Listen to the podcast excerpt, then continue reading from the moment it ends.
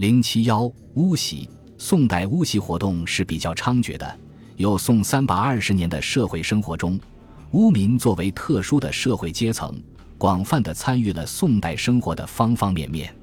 宋人对巫师的称谓沿袭唐人的做法，称之为师巫，师指男巫，巫指女巫。这只是就一般情况而言，而在大量的文献记载中，有时也把师巫称为巫师，或简称巫。而对于有些法术高超的巫师，宋人有时也将其与法术精湛的和尚、道士相提并论，尊为法师。宋代习巫的人很多，作为一个独立的社会阶层，往往与僧道相提并论。宋代的僧道阶层最多时达二三十万人，巫师虽没有僧道多，但人数也不少。比如宋仁宗时，江西洪州的巫师达一千九百余户。神宗时，黔州的巫师更多，有三千七百家。宋人对巫师称呼加而不称口，一则说明巫师人数很多，是一个独特的专业；二则说明大多数巫师是家传的，也可以说世代为巫。如鲁应龙在其《闲窗阔异志》中载：“巫家邱氏，世世邹法主，今其子孙尚以巫主相传不绝。”《洪迈夷坚志》也有同样的记载。南城诗人于仲德为子纳父陈氏，陈氏为巫，女在家时常许以事神，既嫁神日日来获谷之，于是父子祭以父本巫家，遂令归母父家，竟父氏为巫。除一些家传巫师外，由于巫师这一职业不费任何辛苦的劳作就可以获取丰厚的钱财，因此这一职业虽为世人所轻。但对于生活在底层的人来说，颇有一定的吸引力，所以许多人往往自学成巫。巫师作为一个独特的社会阶层，其生存的先决条件必须有人甘愿从事，有人甘心信奉。为了壮大势力范围和巩固自己特有的权威，许多巫师也招收门徒，传授巫术。巫师所招的门徒大多从儿童中挑选，这是因为儿童尚不习人间事。终日耳濡目染，较易接受巫术这一活动。夏悚曾对此有所揭露，他说：“应如襁褓，又令寄寓，自曰以痰流、痰宝之类，及其稍长，传习妖法，须为同理。”所谓的痰，就是巫师进行巫术活动的神坛；痰流、痰宝及养育幼儿的地方。宋代巫师传授巫术一般很神秘，密不宣人。所以，他们怎样培养门徒是很难知道的。巫师为了宣扬自己巫术的高明，大多各行其事，相互封闭，并没有严密的组织系统。他们往往依各自信奉的神而有所区别。有时候，宋人把巫术与民间秘密宗教混为一谈，一概斥之为妖教、妖法。其实，巫术和民间宗教还是有很大区别的。巫师所信奉的鬼神有多少，谁也说不清楚。巫师作为人与鬼神相沟通的中介，为了适应民间的多神崇拜，所以其崇奉的神也是很多的。有的是邹法主，有的是木平三郎，有的是四娘，有的是菩萨。大凡人间有名号的神，都是巫师们崇奉的对象，甚至自己可以凭空捏造，因为巫师所崇拜的诸神大都听唤巫师个人的召唤，即有问修旧者，鬼作人与酬之。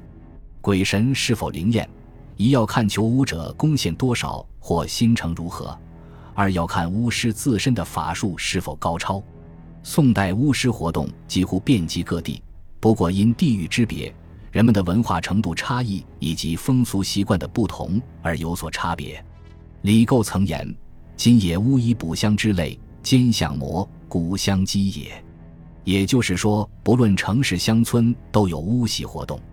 一般而言，宋代巫习活动最猖狂的是江南东西路、京湖南北路、广南东西路、两浙路、福建路和川峡地区。是在江西之俗，上鬼信巫，没有疾病，未尝亲药而也；广南东西路凡有疾病，但求巫助鬼。八处之地，俗信巫鬼，实自古而然。从地域分布上来看，信巫上鬼最厉害的地区，恰恰都集中于南方。北方虽然也有巫师的活动，但比起南方而言，要相对逊色一些。这是什么原因？宋代经济发展水平是极不平衡的，用栖霞先生的话讲，就是西不如东，北不如南。这是单纯从社会生产力角度来看的。但是，生产力发展水平是否与文化发展水平相一致，也不尽然。从两宋历史看，北方的文化发展水平要高于南方，东部的文化水平要胜于西部地区。文化发展的不平衡对于巫师活动有极大关系，这也是巫师活动在南方盛行的原因之一。其次，巫习活动之所以横行南方，也与南方的地理位置。地形面貌、人口居住条件有关。南方多山区或丘陵，交通甚为不便，人口的居住密度相对稀少一些。这些不便的条件导致了人们较强的封闭意识，外来先进的科学文化知识很难传播进去。再者，这些地区历史上都是少数民族聚集的地区，其文化发展水平远逊于中原地区。中原地区的先进文化对之影响不大。另外，即便有些地区经济发展起来，文化水平也较发达，但自古以来形成的传统习俗，无疑像一张天网束缚着人们的思想。综上所述，南方地区之所以巫术横行，并非是一两个因素在起作用，而是多种因素积淀而成的。巫师阶层的存在，其社会作用是不容低估的，其在某一地区往往成为一种凌驾于社会之上的特权阶层。成为没有官衔但比地方官权力还大的官长，如南宋孝宗时，知长沙县王师玉对荆楚一带的巫师有过专门的揭露。他说：“臣妾闻荆楚之俗，自古信施巫，然而近世为尤甚。其最为害者，有所谓把门师事也。有嫁娶不暇问媒妁，专信其看婚，稍奉之不至，则离间两家，致嫁娶失时者多矣。有疾病。”不敢求医药，专信其下金，稍奉之不至，则恐动其亲属，不令侍奉，只有饥渴而死者多矣。比其死亡，则专掌其择地选日，稍奉之不至，则托以山川之不及，年月之未立，动经数岁，不获埋葬。愚民无知，信其邪说，甘受此害而不悟，唯恐奉之不厚，以是。师无家无非温户，甚可切齿。